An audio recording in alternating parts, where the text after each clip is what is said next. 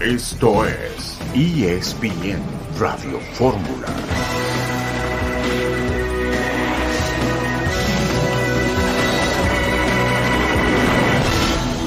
¿Qué tal? ¿Cómo están? Bienvenidos a ESPN Radio Fórmula. Es un eh, gusto saludarles este 26 de julio con toda la actualidad del mundo deportivo. Reciban eh, un saludo a nombre de Eugenio Díaz, de Jorge Pietrasanta, quien les habla Ciro Procuna, todos bajo la producción de Vicente Navarro, está en la torre de control. ¿Cómo estás, Eugenio? Un saludo.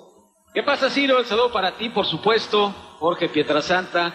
También un abrazo para ti, la producción, toda la gente que nos ve, nos escucha. Pues muy contento, muy contento de que podamos coincidir en este espacio. Mucho fútbol, Todavía no inician las ligas, pero la pelota rueda por todos lados. Se viene un Arsenal Barcelona pues muy muy interesante y por supuesto el Real Madrid contra el Manchester, eh, partidos eh, pues le llaman amistosos, le llaman de preparación en los Estados Unidos y bueno, a ver las nuevas figuras de, de estos equipos que tienen tanto jale, ¿no? Ya son marcas mundiales y es un gran negocio y seguramente hoy hablaremos ampliamente de lo del tema de la federación, ¿no? de esta nueva, ya no sé ni cómo llamar, esto proyecto, nuevos objetivos. Hablaremos de eso, sí. De esta nueva gestión, ciertamente. Arsenal contra Barcelona, tendré el gusto de transmitir ese partido. Y Real Madrid contra Manchester United, que eh, también transmitirá ESPN en Star Plus en la voz de Jorge Pietrasanta. ¿Cómo estás, Jorge? Exactamente, exactamente, Ciro. Muy bien, muy bien, muchas gracias. Un abrazo y un saludo para ti también, para, para Eugenio y para toda la gente que nos, que nos sigue. Obviamente están estos partidos que se van a transmitir por, por ESPN y esta gira continúa y la tiene el líder mundial. Em, hablaremos un poco de la League's Cup, pero sobre todo, pues lo que, lo que ayer declaró Juan Carlos Rodríguez, ¿no? Es el, es el tema del momento en el fútbol mexicano. Exactamente. Ahora escucharemos parte de lo que declaró el presidente comisionado de la Federación Mexicana de Fútbol. El Tuca Ferretti y su futuro será tema también en esta emisión de ESPN Radio Fórmula. Iremos con León Lecanda hasta Houston para conocer la actualidad del Real Madrid y también el tema del Tuca Ferretti, porque León tiene estupendas fuentes que tienen que ver con el Cruz Azul. Podría pender de un hilo Ferretti, dependerá del próximo resultado de Cruz Azul para su continuidad en el equipo cementero. Otro gran partido de Leo Messi, esta vez con un par de goles. ¿Qué es la calidad de Leo Messi? La mala eh, defensa de los equipos en eh, la MLS, que bueno, en este caso enfrentó a Cruz Azul, pero ahora le tocó contra el Atlanta United, yo creo que será parte y parte. El hijo de LeBron James está fuera de peligro y hablaremos también con Carlos Nava de el nuevo contrato de Justin Herbert como quarterback del equipo de los Chargers. Escuchamos a Juan Carlos Rodríguez, la puerta de entrada para jugar en torneos de la Conmebol. ¿Cómo es que se tiene que abrir? El presidente comisionado habla. Brincó recientemente Juan Carlos desde Sudamérica la noticia de que ahora sí regresamos a Copa Libertadores. Yo sigo diciendo, ¿y en qué parte del calendario lo metemos? Correcto. Está muy saturado. ¿Qué respondes ante estos rumores? Primero que los rumores no son ciertos de acuerdo a lo que nosotros sabemos. Estamos en conversaciones con CONCACAF y con CONMEBOL porque hay un interés, pero requeriría de tantos movimientos. Entonces, primero necesitamos tener una invitación formal de CONCACAF, de CONMEBOL, aprobada por CONCACAF. Nosotros por más que, queremos jugar en, en Conmebol, nos debemos a la, a, la Confederación CONCACAF. Entonces, tiene que llegar una invitación, he sido claro en el tema, la invitación tiene que llegar a CONCACAF y de ahí a nosotros para poder sentarnos formalmente. Tenemos muchísimo interés en jugar. Hablas tú siempre de que priorizas la cancha. La prioridad de la cancha sobre lo económico sería en parte ver hacia Sudamérica. ¿Sacrificarías cosas del calendario tan abultado? Por supuesto. Por supuesto, si eso le conviene al fútbol, por supuesto. Menos juegos aquí para poder ir a jugar contra Sudamérica, si es que hace sentido deportivamente, la respuesta es por supuesto. Pues yo veo tres obstáculos insalvables. Uno, el calendario. Dos, que primero es en la ventanilla de CONCACAF. Y tres, eh, pues sacrificar calendario en México. Es decir, que quitamos una liguilla para que quepa todo está complicado. Lo discutimos tras la pausa.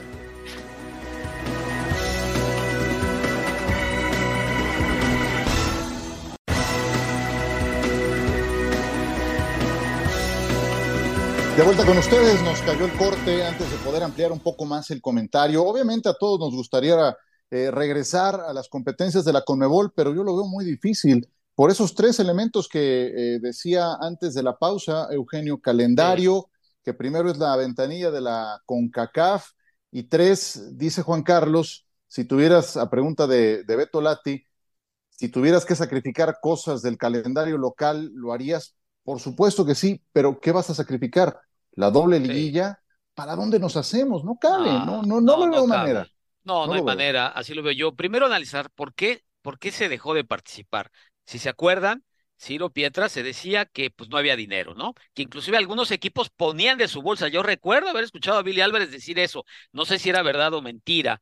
Eh, ¿Por qué se fue? porque los derechos de televisión no pertenecían a las, em, a las empresas de televisión abierta, que será otro problema bastante eh, importante, ¿no? El negocio lo querían ellos. Y por eso se va la, los viajes largos, no tener planteles completos, descuidar en algún momento si se clasificaba la, este, a fases eh, adelantadas del torneo mexicano, pues precisamente en ir a jugar a, Sudamérica, en fin, ¿no? Entonces, por eso se dejó de asistir. Yo no veo que eso vaya a cambiar.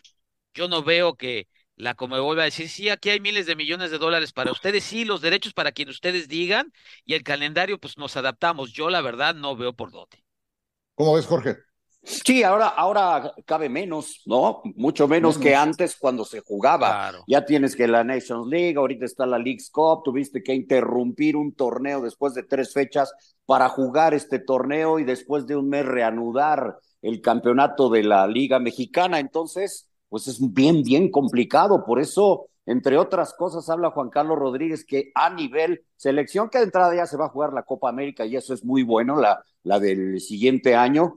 Y eh, eh, exactamente en Estados Unidos y posteriormente, pues habla de jugar en fechas no FIFA contra equipos importantes de Argentina y de Brasil, ¿no? O sea, sería la manera de buscar un roce, pero con el nivel selección, porque el otro verdaderamente no hay, no hay para dónde hacerse. De entrada tendrías que convencer a CONCACAF, ¿no? Se está en negociaciones con Conmebol para otras cosas, eh, pero, pero no, no, no, hay, no hay manera de jugar la Copa Libertadores ahorita por, por tiempos. Sí, está en un segundo o hasta tercer plano cuando tendría que ser por lo que te aporta en lo deportivo, algo que estuviera en un primer plano. Eh, ¿En qué va el tema del entrenador nacional y de las otras estructuras que tienen en mente implementar en esta nueva gestión. De eso se trata lo siguiente que vamos a escuchar. Uno de los puntos que a mí más me intriga, porque además ha ido filtrando en medios de comunicación, sí el Consejo de Expertos, ¿está bien el término? ¿O el Comité de Expertos que están... No le hemos puesto el nombre, es un Consejo de Expertos, es gente que tiene muchísima experiencia, que uno a uno nos estará ayudando en todo el proceso, desde selecciones de directores deportivos, selecciones de entrenadores, y acompañar el proceso para poder juzgar y poder medir el éxito de las cosas. Parte de los riesgos que hemos tenido históricamente es que le entregamos la varita mágica y las llaves al, al, al genio en turno y a esperar Hoy lo que vamos a hacer es poder ir midiendo los procesos. Te cuento, estamos pensando en cuatro pilares. Uno de directores técnicos con experiencia eh, de selección nacional. ¿Ex seleccionadores mexicanos, puedo pensar? Por supuesto. no te cuento hoy quiénes son, porque estamos en la última parte de la negociación, pero habrá por lo menos. Aunque tengan otro puesto laboral de momento, ¿pueden alternar? Si no tienen conflicto de interés, sí. Si eres entrenador de una selección, de una selección nacional. Sí, bueno ahí hay un conflicto de interés, no tiene ningún sentido. Pero nos encantaría sumar a todos los que quieran sumar. Eh, arrancaremos con dos de ellos, directores técnicos. A los exjugadores seleccionados nacionales no se, les eh, no se les escucha. Se les invita a eventos comerciales, pero no se les escucha. Queremos invitar un par de ellos. Entonces son entrenadores, exjugadores de selecciones nacionales. Y por último, personajes internacionales históricos y campeones del mundo que nos ayuden a entender cómo se gana esto. Hoy escucho palabras como confianza, fuerza de grupo. Esas son las que nos van a hacer cambiar. No necesariamente lo que sucede solamente en la cancha, sino lo que se logra hacer a través de los equipos. Nos sentamos a trabajar y hemos descubierto que lo más importante es tener centros destinados al desarrollo del alto rendimiento. Es decir, ¿qué vamos a hacer? Vamos a hacer dos CARs, uno en la costa este de Estados Unidos y una en la costa oeste de Estados Unidos, que nos permita darle mejores canchas a los jugadores. Estamos mejorando la capacidad que tienen ellos para entrenar, para que se acaben las excusas. Estamos empoderándonos todos en el tema. Mi chamba es poner estructura, la chamba de Ibar es la gente, encontrar a la gente correcta y la de los jugadores es ganar. Hoy no hay un proyecto deportivo y hoy va a haber proyecto y va a haber una estructura deportiva que los, que lo, que los blinde. Vamos a entrarle al tema de los partidos moleros, estos famosos partidos. Pero una pausa, dijiste, no hay un proyecto deportivo. Correcto. Así estábamos. Hoy teníamos una idea de hacia dónde íbamos, con un entrenador eh, totalmente empoderado, con pocas métricas de seguimiento. Hoy nuestra chamba es, y no me gusta entrarle para atrás, nuestra chamba es cómo vamos a, a generar toda esta estructura de blindaje para que hacia adelante podamos competir. ¿Hay postura desde el comisionado de la Federación Mexicana de Fútbol respecto a los naturalizados? Sí, yo creo que tenemos que tener acceso a lo mejor que haya para poder competir por México. Y, y no, no, caer en el juego del podría ser o no podría ser. Es una decisión totalmente de, del entrenador. No existen mexicanos ni de primera ni de segunda. Nosotros estamos en el negocio de que mexicano que venga a competir, bienvenido. No, no podemos regular arriba de eso.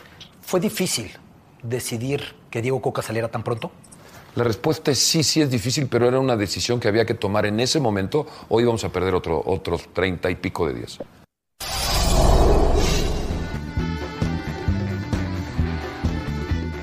Juan Carlos Rodríguez eh, habla de diferentes temas. Yo no veo mal lo del Consejo de Expertos, yo tampoco veo mal esto de darle la vuelta, porque venimos de un proceso mundialista en el que el Tata Martino pues, este, tomó posesión del cargo y el señor así deshacía y no lo molesten y si quiere hacer home office y si quiere tener dos, cuatro, cinco, nueve asistentes, eh, está bien, y si no quiere ir a los partidos, está bien, porque entonces tiene a sus auxiliares repartidos por todos lados, y entonces lo que haga el señor está bien, y entonces como queremos continuidad, hace y deshace, y ya vimos cómo nos fue. Eh, entonces me parece bien que sea al revés, que se gire esa, ese mando para efectos del control, no solo de la mayor, de todas las elecciones nacionales. Y bueno, yo, por lo visto entonces, eso va a tardar, eso va a, re, retardar un poco más, Jorge, la, no, el nombramiento del nuevo seleccionador nacional, ¿no?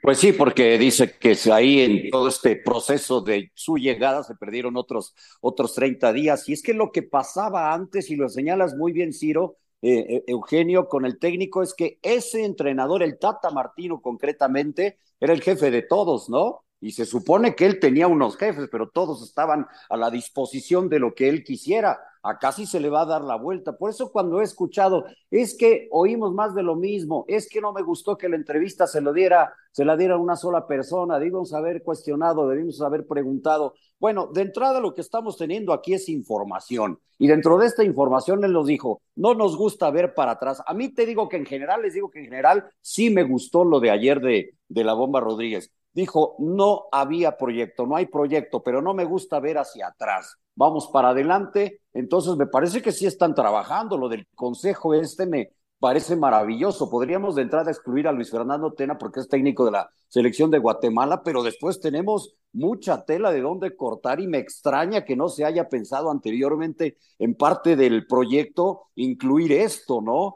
de ex seleccionados eh, eh, técnicos y ex técnicos, gente conocedora. Nosotros en, el, en la empresa tenemos varios, ¿no? Eh, Hugo Sánchez, Jared Borghetti, en fin, de toda esta gente que sabe perfecto cómo es el movimiento como jugador, como técnico, como miembro de FIFA allá adentro, pero por supuesto que puede servir Eugenio Ciro. Sí, sí, así lo veo yo, siempre y cuando tengan cierta voz y voto, ¿no? Porque si no, uh -huh, uh -huh. van a acabar siendo pues invitados nada más, yo no sé si para cerrar filas, muchos de ellos están en los medios de comunicación, otros no están en los medios, pero cuando dan entrevistas a los medios suelen tirar más de, más de un gancho al hígado, ¿no? A todo esto que pasa en el fútbol eh, mexicano. Entonces, si tienen voz y voto, sí. Yo soy de la idea de que es más necesario quizá un director deportivo fuerte, ¿no? Que pida pedir cuentas por su trayectoria, por sus conocimientos, obviamente, su jerarquía, eh, y a la par, sí, como un complemento, tener gente importante que ya está donde se asiento, que conoce las, las dificultades, ¿verdad? Eh, y se le puede ganar tiempo al tiempo. Por ese lado, estoy de acuerdo. A mí lo que sí me saltó es lo del CAR, los dos centros de alto rendimiento en Estados Unidos. Esa parte sí me saltó bastante. Eh, yo entiendo que allá hay un mercado interesante, pero ¿no estaría mejor buscar talento primero en México? Pregunto. Sí, yo, yo creo que ahí, ahí hay un déficit también en, el, en la captación de futbolistas. Creo que también eso le corresponde a la Federación Mexicana de Fútbol, si no, Sí. entonces a quién, ¿no? Eh, la, la promoción del deporte y a partir de ahí, eh, entonces van a pasar más cosas, ¿no? Son proyectos a más largo plazo, pero eso, pues si no es a la FMF, ¿a quién entonces? Eh, y creo que los centros de alto rendimiento vienen bien, pero llevado de la mano de esto otro que te menciono, ¿no? Eh, ya no nos va a dar tiempo de, de incluir otra parte de la, de la charla que valía la pena. Él habla de que la selección se conozca en todo el mundo, me parece muy bien. De- del fútbol mexicano no se sabe absolutamente nada en Europa. Habla de microciclos, también me parece positivo. Eh, y yo lo que sí veo complicado es eso de los juegos moleros. ¿Cómo, cómo le van a sacar la vuelta a los Ah, juegos moleros? Esos, esos sí son para cumplir compromisos comerciales y se juega contra quien se juegue, contra quien se deje. Eso ha sido tendencia a lo largo de los años, ¿no? Entonces, bueno, ya nos va a ganar el corte. No sé si haya algo que en 30 segundos quieran destacar de lo que escucharon de esta charla. que a mí me hubiera gustado escuchar otras cosas como actualizar y capacitar entrenadores de fuerzas básicas, Eso es importante. pero muy importante porque una vez que captas al jugador y después qué, hay que, hay que entrenar a los chavos y enseñarles, y si no tienes buenos eh, entrenadores, que queda claro que en México no hay muchos, pues cómo. Sí, sí, sí, sí lo menciona a lo largo de la entrevista en algún momento, ¿eh? Y, y dice que, que sean mejor remunerados. Pues hay mucho por hacer, sin duda alguna. Lo del entrenador de la selección mayor es una de tantas cosas pendientes en nuestro fútbol. Ya regresamos.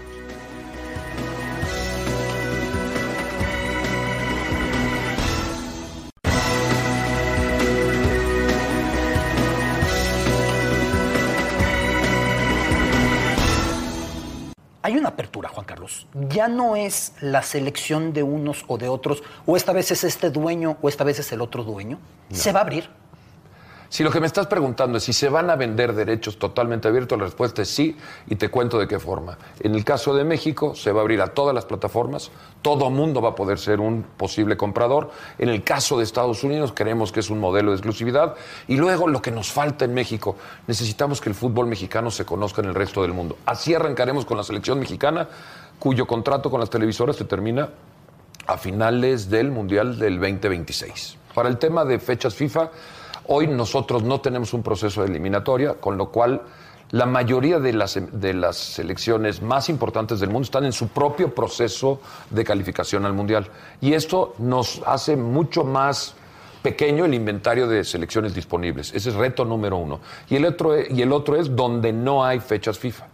Donde no hay fechas FIFA, después de haber platicado con muchos entrenadores y mucha gente del medio, todos los entrenadores nos recomiendan tengan más procesos y tengan microciclos y tengan capacidad de probar cosas. El problema que se ha perdido es contra quién se juegan esos partidos. Y entonces traemos unos partidos que parece que es para- por cumplir un proceso comercial que no tiene ningún sentido. Y número dos, eh, no, nunca, nunca hemos presentado qué es lo que se está probando. Una gran oportunidad de mejorar el nivel deportivo si logramos hacer eso. ¿Y qué vamos a hacer nosotros? Vamos a firmar, por lo menos con dos equipos argentinos y con dos equipos brasileños, de altísimo nivel para en estas fechas no FIFA poder jugar tanto en México, en Estados Unidos o en Argentina y Brasil. Le tenemos mucha ilusión a ese tema porque lo que va a hacer es elevar claramente el nivel de competencia. Y si Juan Carlos no va a decidir, entonces tampoco es señal de que el dueño de un equipo va a decidir. No, al día de hoy, el acuerdo que tengo con los dueños es no se meten. Nosotros les tenemos que informar. En algún momento hay que contarles a los dueños lo, lo Sí, que pero Juan Carlos, pasando. tienen que entender Pero la decisión es nuestra. Lo que me vas compartiendo no nos sirve para dos años. No es un proceso de largo plazo. ¿La paciencia tú crees que está garantizada? No. No, pero tengo mucha ilusión de que funcione. ¿Eres optimista de cara a 2026? Porque estamos hablando de largo Muy. plazo.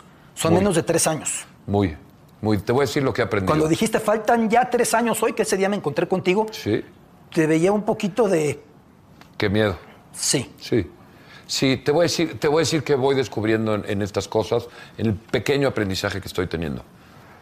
Confianza, fuerza de grupo, estructura, acceso a las mejores medicinas, a los mejores nutriólogos, a los mejores psicólogos, al mejor entrenador disponible para nosotros, a los mejores equipos contra quien competir.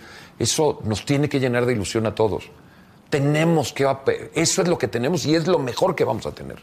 Entonces le tengo mucha ilusión a que este proceso que está buscando excelencia, que está midiéndose, que se está auto, autorregulándose por resultados, nos permita crecer y crecer y crecer. Eso me da mucha ilusión.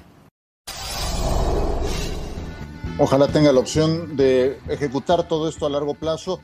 Tengo el gusto de conocer a Juan Carlos, trabajé con él un buen rato y sé que es una persona estructurada y con visión. De eso que menciona por otro lado de enfrentar equipos sudamericanos de primerísimo orden con la selección nacional, creo que se acordarán ustedes, Jorge, Eugenio, que somos más o menos de la misma rodada, cuando en 1998 la selección con La Puente fue a enfrentarse a Boca Juniors y a la U Católica, que perdió con Boca 3 a 1 y con la U Católica 5 a 1, no suele ser ese el mejor negocio, porque los clubes traen otra dinámica de trabajo en la parte colectiva que una selección que tiene muchos menos entrenamientos para, para ese, ese entendimiento grupal. Y que sería una selección local, porque al no ser fecha FIFA, eh, los jugadores que están en Europa no van a venir no van a viajar. Y ese es otro problema. Eh, sí, a mí no me suena mal el poder jugar con ellos. Se me haría más interesante lograr acuerdos para que jóvenes jugadores mexicanos se fueran a foguear por allá. Particularmente, digo, espero, espero este, entiendan el, el, comentario. Particularmente, por ejemplo, a mí me gustaría eh, ver a prospectos de buenos defensas entre juveniles y ah, cerca ya del debut, digamos, profesional, par de años antes. Eh, me gustaría convenios con equipos argentinos, eh, chilenos, paraguayos, eh, escuelas de, buenos defensores. Pues vamos a mandar a nuestros muchachos allá, porque yo nada más escucho lo de Europa, Europa, Europa, y que en dos años tres, tres jugadores por equipo, pero ¿de dónde? ¿De dónde, por Dios? Suena, suena, muy bonito. No, no, no, pero es que está fuera de la realidad. Se, sabe que no entienden de fútbol mucho o que no están actualizados. Pero ver hacia Sudamérica a mí no me, no me desagrada, pero de otra manera. No solamente de las dos maneras, ¿no? Sí, sí, la otra pudiera sumar, podría ser, eh, pero yo iría un poquito más allá. Pienso, ¿no? Que se le puede sacar un provecho de otra forma también. Que, que, que, que, se abra ese panorama, pensar también en Sudamérica, por supuesto que sí. A mí sí me gusta, aunque a, la selección y vendría la crítica, Ciro, de lo que dices, si se enfrenta a esos equipos, River, Boca, eh, no sé, mucha desventaja, Flamengo. yo, yo, estoy de acuerdo, pero es importante, es un, eh, ese tipo de acicates para, para el crecimiento deportivo. ya sé que vendría la crítica, si de repente vamos a la selección enfrentando a River y River le gana 4 a 0, pues se viene la prensa encima, la afición, etcétera, pero te sirve. Te sirve y te sirve mucho. Eh, sí, todo esto es perfectible, se van a ir dando cuenta que varias de estas cosas igual y no les van a funcionar, otras sí les funcionarán, pero, pero aquí el tema es que se pongan a trabajar y lo que dijo clave, clave Juan Carlos Rodríguez, Tú, eh, yo también he tenido la oportunidad de conocerlo, de, trabajar no tanto como tú, Ciro, con él, pero en algún momento me, me, encontré con él en cuanto a lo de los derechos que se abren para todos después del 26. Eso estoy casi al 100% seguro que lo va a hacer. Eso es, casi démoslo por un hecho. Lo otro que no sé es que no se metan los dueños. Ahí sí es en donde digo, caramba, los dueños no se meten, sí se les informará, pero no se, no se meten, quiero ver. La paciencia no está garantizada, es una de las frases que ahí quedan, ¿no? En eh, esta, en esta charla. Vamos con León Lecanda, cambiamos el tema hasta Houston, Texas. León, gusto en saludarte. Estás pendiente del Madrid y también de la actualidad de Cruz Azul. Gusto en saludarte. Sí, Ciro, no importa dónde estemos, siempre pendientes del fútbol mexicano, de la información de último momento, los breaking news, como les llamamos en el periodismo. Mira, empezamos por eso, Ciro. Ayer por la tarde-noche me confirmaba una fuente muy confiable dentro de Cruz Azul que no es que exista un ultimátum como tal, porque ni siquiera se le ha comunicado a Ricardo Ferretti de esa forma, pero sí es un hecho lo siguiente. Si Cruz Azul no avanza a la ronda de knockout en la League Cup, es decir, si no le gana al Atlanta United el sábado en el Mercedes-Benz Stadium en Atlanta, o al menos empata en penales y avanza en, desde los 11 pasos, Ciro, Pasión, determinación y constancia es lo que te hace campeón y mantiene tu actitud de ride or die baby. eBay Motors tiene lo que necesitas para darle mantenimiento a tu vehículo y para llegar hasta el rendimiento máximo. Desde sobrealimentadores, sistemas de sonido, tubos de escape, luces LED y más. Si buscas velocidad, potencia o estilo, lo encontrarás todo en eBay Motors.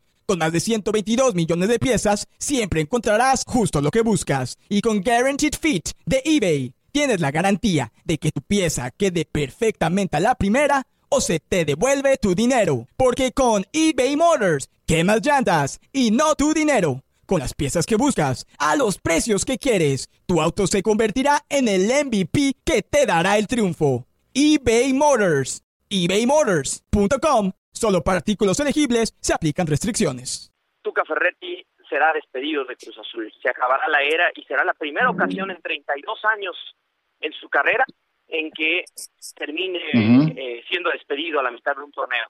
Esa es la información que tenemos y desde luego, bueno, pues es muy relevante por el entorno de Cruz Azul. ¿Y quién, le, ¿Y quién le pide cuentas a esos directivos ineptos que mal planearon ese torneo todo a destiempo, desprolijos una vez más. Nadie. Justo, Ciro, en fútbol picante, un poco más temprano, me preguntaba Chelis, pues quién es el que toma las decisiones, ¿no? Y de qué manera se reparten esa responsabilidad, porque indudablemente la directiva tiene gran parte de responsabilidad en esto. Y yo le decía a Chelis, mira, eh, estamos hablando de que Cruz Azul tiene un presidente del club, es el ingeniero Víctor Velázquez, toma las decisiones en última instancia, pero tiene a su asesor, Jaime Ordiales, tiene a dos directivos dentro del departamento de inteligencia, que son el Jorge el Vikingo Dávalos y Juan, eh, José Luis el Chato Ortega. Tiene además a el director administrativo que es Toño Reynoso, igualmente al director deportivo que es Oscar el Conejo Pérez, a un entrenador, director técnico que también intenta tomar decisiones por su, eh, por obviamente por el bien del equipo, ¿no? Que es Ricardo el Tuca Ferretti y además de todo eso, el área legal del club encabezada por el abogado Rafael Ansúrez. Entonces estamos hablando, eh, Ciro, de probablemente ocho, nueve personas diferentes. Evidentemente todos tratan de colaborar, contribuir. Bueno, incluso el Conejo Pérez tiene un asistente dentro del área deportiva que es Héctor Islas. Y todos ellos contribuyen en un comité directivo, un comité de fútbol, para la toma de decisiones pero hoy pareciera que todos quieren aportar para tratar de salir del mal momento, pero no se ponen de acuerdo, Ciro. Entonces, el hilo, como siempre en el fútbol mexicano, se corta por lo más delgado y eso podría pasar con el técnico. Mi querido Lion, entonces, caramba, qué ganas de estar mal, ¿no? Qué ganas de estar mal y que tantos quieran tomar decisiones. Bueno, dinos, eh, León, tú que conoces hasta fondo todo lo que sucede en Cruz Azul, ¿hay algo bueno en la máquina? Yo por más que le rasco, no encuentro. Pues mira, yo te puedo decir que, no, te puedo decir, este, querido Pietra, y más tarde vamos a estar en la transmisión del partido Real Madrid sí, ahí contra Manchester United aquí, desde el Energy Stadium. Eh, yo te puedo decir que a ver, incluso eh, así buenas noticias, ¿no? Te puede decir para que la gente que nos está escuchando y le va a Cruz Azul, Willer Dita, el defensa colombiano que no tenía visa, ya pudo cumplir hoy su primer entrenamiento con el equipo. Sé que Tuca lo puso entre los titulares, por ahí, ¿no? Esa es la alternativa el sábado. Otra quizás buena noticia para el aficionado es el club está buscando la salida de Cristian Tabó o de Augusto Lotti, no son muy queridos por los aficionados, quieren abrir esa clase de jugador no formado en México y traer otro delantero, pero nuevamente vamos al primer punto con Ciro. Llega tarde, ¿no? Llega ya avanzado el torneo, llega ya cuando se están tapando los hoyos, ¿no? de que el equipo no tiene gol. Esa tampoco es responsabilidad exclusiva del entrenador. Y quizá por ahí, ¿no? Te podría decir que esas en lo deportivo son las únicas buenas noticias ahora del entorno de Cruz Azul. Vaya, pues eh, qué lástima. Eh, una última, León, en, en 30 segundos, eh, danos un panorama. Houston es una zona muy grande. ¿Se, ¿Se, nota que algo especial va a pasar ahí con la presencia de estos dos gigantes europeos? es impresionante el Energy Stadium. Ya habíamos estado aquí, Ciro. colocaron el césped hace dos o tres días, es natural, y ya empezó a llegar el staff de ambos equipos pero desde luego se espera un choque electrizante esta tarde desde Houston y lo tendremos en Star Plus en vivo. United viene de ganarle al Arsenal en New Jersey y ahora continúa esta gira contra el Madrid. Gracias, León. Saludos. Fuerte abrazo. Pausa. Venga.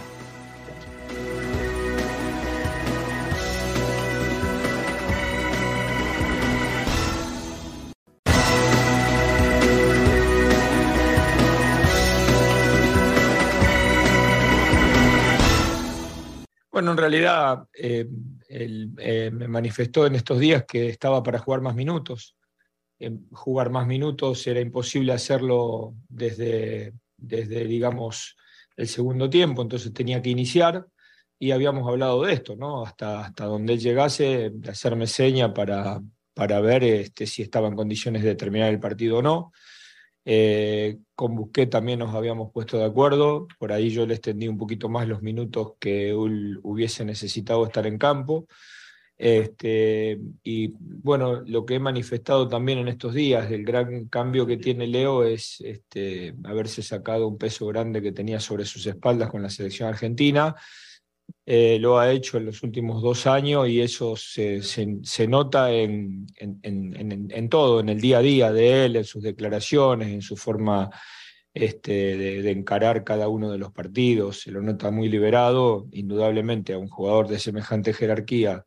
Estar liberado implica eh, empezar a ver este, mucho más de este tipo de actuaciones. Eh, tuvimos una buena actuación, no lo podemos negar, fuimos este, contundentes, manejamos el partido, recibimos muy poquitas situaciones de gol, a diferencia del partido anterior, este, estuvimos mucho más equilibrados, eh, pero yo creo que para algo que recién empieza, pensar que es el equipo ideal o la actuación ideal, me gustaría creer que no, que no es así, que tenemos todavía mucho margen de, de mejora y un poco lo que manifesté antes. Me gustaría que estemos al 3 de agosto para saber con, con cuál es el plantel definitivo para, para encarar todo lo que queda. Pues eh, no tengo que decirles quién eh, habló, creo que conocemos de, de, sobra el tono, es eh, Gerardo Martino, segundo juego, segunda victoria y ahora por goleada la mano del Tata Martino se nota de inmediato en el Inter Miami. Doblete de Messi, otra actuación genial. Le pasaron por encima al eh, equipo de Atlanta. Y lo que son las cosas, Messi es el que ha puesto al borde del precipicio a Ricardo el Tuca Ferretti, alguien que en una larguísima trayectoria en el fútbol mexicano jamás ha sido destituido, jamás ha dejado a la mitad algún torneo y le podría ocurrir a eh, al brasileño mexicano si no es capaz de clasificar al Cruz Azul a la siguiente etapa. Por lo pronto, Messi y el Inter volvieron a, ganar, Eugenio, esta vez por goleada y como titular en este juego. He estado viendo los partidos, no te digo que todos porque son como 150 mil, pero sí bastantes. Y Oye, fueron 200 personas fueron al Mazatlán, contra Juárez. Sí, bueno, yo me imagino que si se jugaran en el Azteca un miércoles a las nueve de la noche, un Cincinnati y Austin, habría también 200.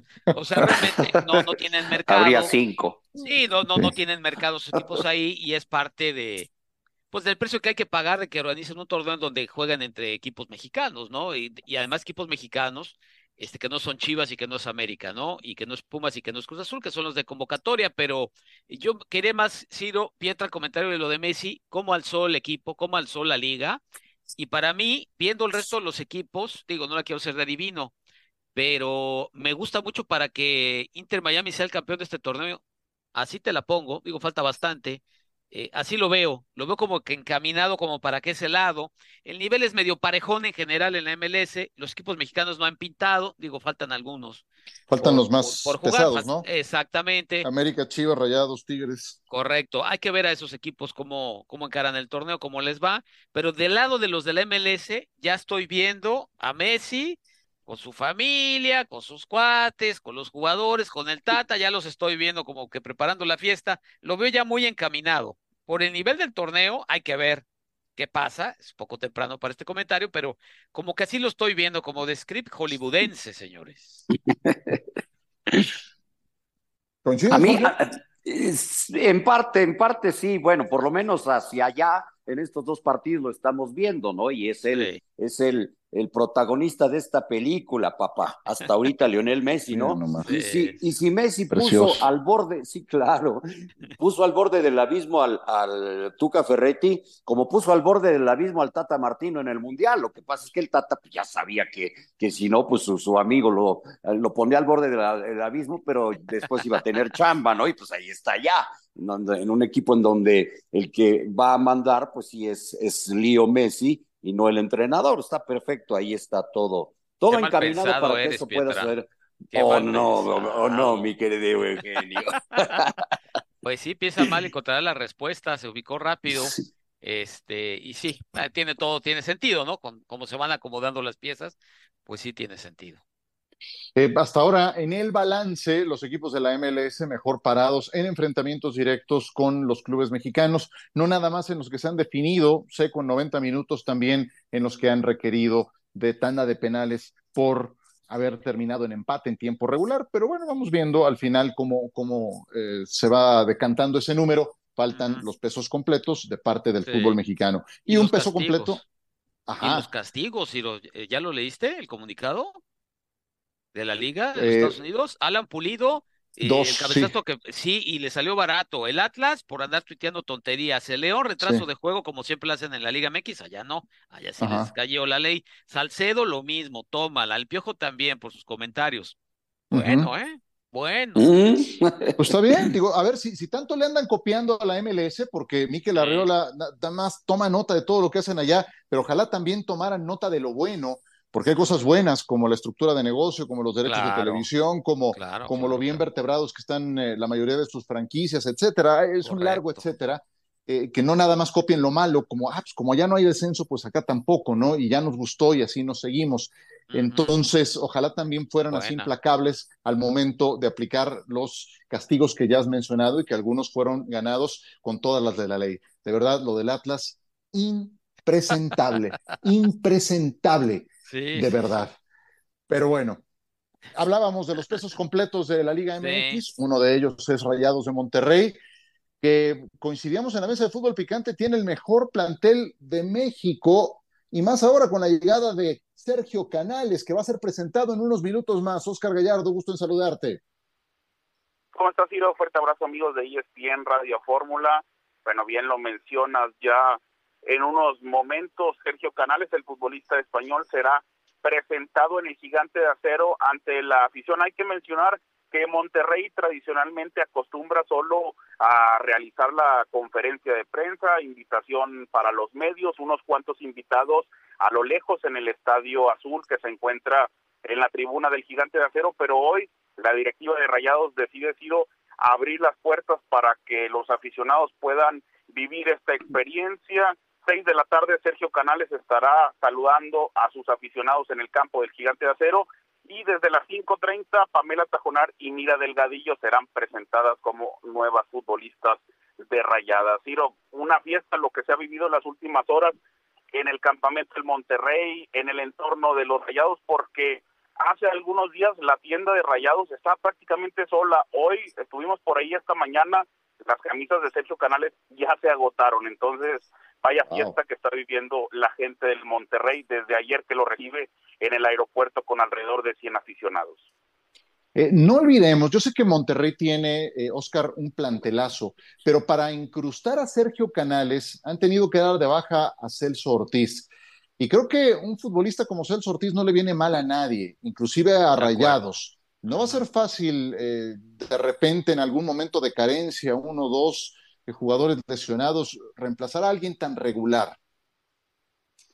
Sí, por supuesto, y dentro de lo que hemos podido investigar, al final Fernando Ortiz es eh, quien toma esta decisión, bien lo comentaba en la conferencia desde Utah, por el simple hecho de que en las últimas, en los últimos mercados ha llegado gente en medio campo como eh, Omar Gobea, hoy Celso Ortiz se le renovó hace poco por un año más, sin embargo, pues al final el mismo Tano decide pues desprenderse de un elemento en medio campo. Me parece que Monterrey está bien cubierto en esta zona, lo de Luis Romo que hace una buena Copa Oro y regresa con el título ya comprometido para el medio campo del Monterrey. Jonathan González, por supuesto, regresa a su nivel poco a poco ahora con el Tano Ortiz después de estar borrado con Víctor Manuel Bucetich. Pero me parece que con la salida de, de Celso, eh, algo, algo muy complicado que, que se vive, pero quizá no tanto para el mismo Tano, porque sabe que está cubierto en medio campo. Gracias, Oscar. Saludos. Gracias, Ciro. Fuerte abrazo. Muchas gracias a Oscar Gallardo. Nos tocó hacer muchos juegos del Betis eh, la temporada pasada, Eugenio. Sí. Si había un jugador que hacía que las cosas ocurrieran en el frente de ataque, en el medio campo con el equipo del Betis, era justamente Sergio Canales. Él y Nabil Fekir, una de las estrellas de la liga, llega al Monterrey. Sí, que cuando estaban lastimados sufría el Betis, estos dos que acabas de mencionar, que es un tema, ¿no? Ver realmente qué va a pasar en el sentido de las lesiones. A mí me parece un jugador muy interesante este zurdo, ya de selección nacional. Eh, me parece que tendría que verlo al Mundial, pero bueno, Luis Enrique no lo consideró. Eh, y es un jugador que es muy importante, que te va a hacer jugar bien al equipo, pero no es Gignac. O sea, si Rayados cree que trajo a Gignac 2, pues se equivocan. No, no, es goleador, no, no, no es goleador y no es un jugador que creo yo vaya a tener ese peso en el equipo. Es un hombre que puede jugar de interior, que puede jugar por fuera, que puede jugar detrás del centro delantero, bastante versátil, buen tiro de media distancia, tiros libres de zurda es importante, pero ni es goleador, ni creo que vaya a ser eh, eh, una figura de ese nivel. Porque ya ves que está el pique en Monterrey, ¿no? Traen a uno, pues nosotros traemos a otro. Yo no lo veo por ese lado. Y este muchacho de cara al Mundial, se me hace muy raro que haya venido a México. Evidentemente lo del dinero fue lo que le llamó la atención, porque las cantidades que se manejan son una locura. Sí, sí, sí. Eh, ¿Pagó demasiado Monterrey por este futbolista, Jorge? Yo, es que es, es el mercado. O sea, lo que me, me extraña es que que haya decidido venir, ¿no? Porque creo que en el mercado podrían haberle ofrecido también o quedarse en el Betis, en donde es figura, es, un crack. Y si bien no es Gignac porque no es goleador, es un jugador que sí va a servir mucho en el medio campo para crear oportunidades de gol. Ese, es uno de los fuertes de, de Canales. Yo creo que se pagó por él lo que, lo que vale, pero me parece que sí fue sorpresivo que, tomara la decisión de venir a México. Yo creo que se pagó más de la cuenta por... ¿Tú crees? Sí, sí, yo creo que se pagó mucho. Eh, pero bueno, era, era el precio por desprenderslo del Betis, de uno de los eh, principales equipos del segundo pelotón de la Liga Española, ¿no? El primero, Barcelona, Real Madrid, Atlético de Madrid, y de ese segundo pelotón, Real Sociedad, Villarreal, Betis, el Sevilla, que se alejó un poquito, pero ganó la Europa League esta temporada. De ese segundo pelotón, el Betis es de los principales, de los más regulares, pero era el precio de, de arrancarle a su estrella a uno de esos equipos. Entonces, bueno, sí, sí creo que es demasiado para un jugador de 32 años. Pero bueno, de que le va a servir al Monterrey, sí. ¿El mejor plantel de México, Eugenio, Monterrey? Sí, sí, me da la impresión que sí, que sí es el mejor. Ya venía siendo ¿Más que América? ¿Más que América? Sí, lo que pasa, América con su nuevo refuerzo, Proveniente del Atlas, pues evidentemente sube sus posibilidades, pero sí, a mí en nombres me gusta más el, Rayados. Ahora hay que ver que funcionen. Como equipo, ya lo venían haciendo, como Bucetich fueron super líderes, después, bueno, conocemos la historia, este, y que no alcanza, ¿no? No alcanza. Es un equipo que tiene que ser campeón y es lo que se le, que se le exige. Vamos a ver, creo que sí viene a complementar un plantel. Repito, siendo un gran jugador, yo no lo veo como una estrella eh, maravillosa y grandiosa. Creo que sí llega a sumar y creo que va a ser importante, pero hay que irse con, pasos de plomo, ¿eh? Hay que irse con pasos de plomo. Ni es la superestrella, pero tampoco es el jugador que algunos quieren hacer ver, porque he leído críticas, sobre todo en Monterrey, de que es cualquier jugador y tampoco es cierto. Wow. Pues la, exigencia es la misma para el Tano, ¿no, eh, Jorge? Lo mismo que se esperaba de él en, en el América. Sí, ser campeón, ser campeón. Yo coincido y, lo aseguro, es el mejor plantel que hay en México. O ahora hay que hacerlo funcionar y ofensivo, como nos dijo el Tan Ortiz, que íbamos a ver a estos rayados. Efectivamente. Raúl Jiménez, nuevo jugador del Fulham, es oficial, Mbappé entrena con las reservas, también es oficial, se quedó abajo del avión, no hizo la gira por Asia. Hoy les llevaremos al Real Madrid y al Manchester United por ESPN y al terminar Arsenal contra Barcelona. Y en el Mundial Femenil, España goleó 5 a 0 a Zambia.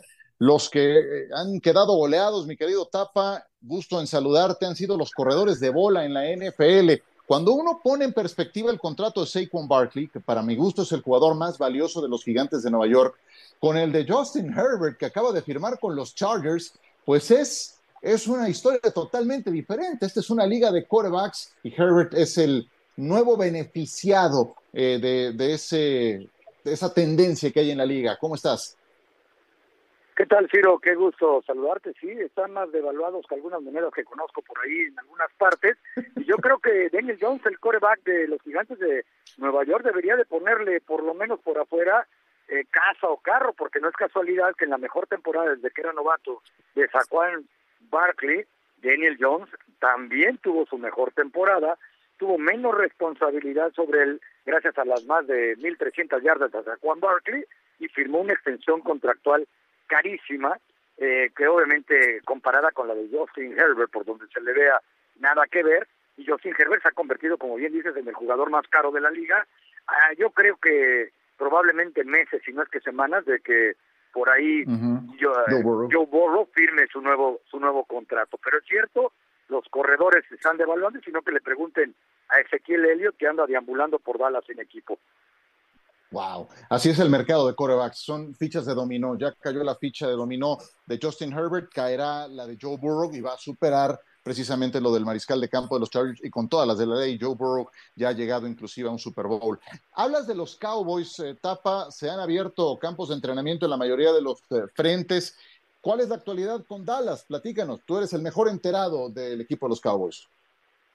Muchas gracias, Ciro. Sí, la realidad es que hay dos temas pero muy, muy candentes. Primero, el contrato que le dieron a Trevon Dix por cinco temporadas, prácticamente 100 millones de dólares, que para muchos no era eh, merecido, vamos a decirlo de esa manera, porque pues, él no tuvo una temporada anterior tan grande como la que había tenido en el 2021, no le gusta taclear, no le gusta el contacto, pero como digo siempre, eso es lo que cuesta la posición en la NFL. Pero la principal preocupación es que Zach Martin se presente a entrenar, ¿no? Por mucho es el mejor uh interno que hay en la en la NFL, es el líder, es el capitán de ese equipo. Eh, ahora quizá uno ata cabos y por qué no hizo programas de receso de temporada. El último día de minicampamento nos dijo ahí fuera de grabadora que traía algunas molestias musculares. La verdad es que seguramente desde entonces su campamento, sus agentes le decían que no fuera a entrenar, al darse cuenta que está casi 7 millones de dólares abajo por año del promedio de los cinco mejores pagados de su posición. Jerry Jones no ha querido opinar al respecto porque finalmente dice que es un jugador bajo contrato y que están viendo la mejor manera para que él pueda jugar. Lo que es un hecho es que prácticamente todo mundo en Dallas piensa que cuando llegue el kickoff inaugural contra los Giants, él va a estar en el campo de juego. Querido Tapa, un abrazo, muchísimas gracias. Fuerte abrazo, Ciro. Y aquí enfrente del juego Real Madrid-Manchester United ya abrieron campamento también los Texans. Muchas gracias a Carlos Nava. Gracias, Jorge. Gracias, Eugenio. Gracias. Adiós. Suerte.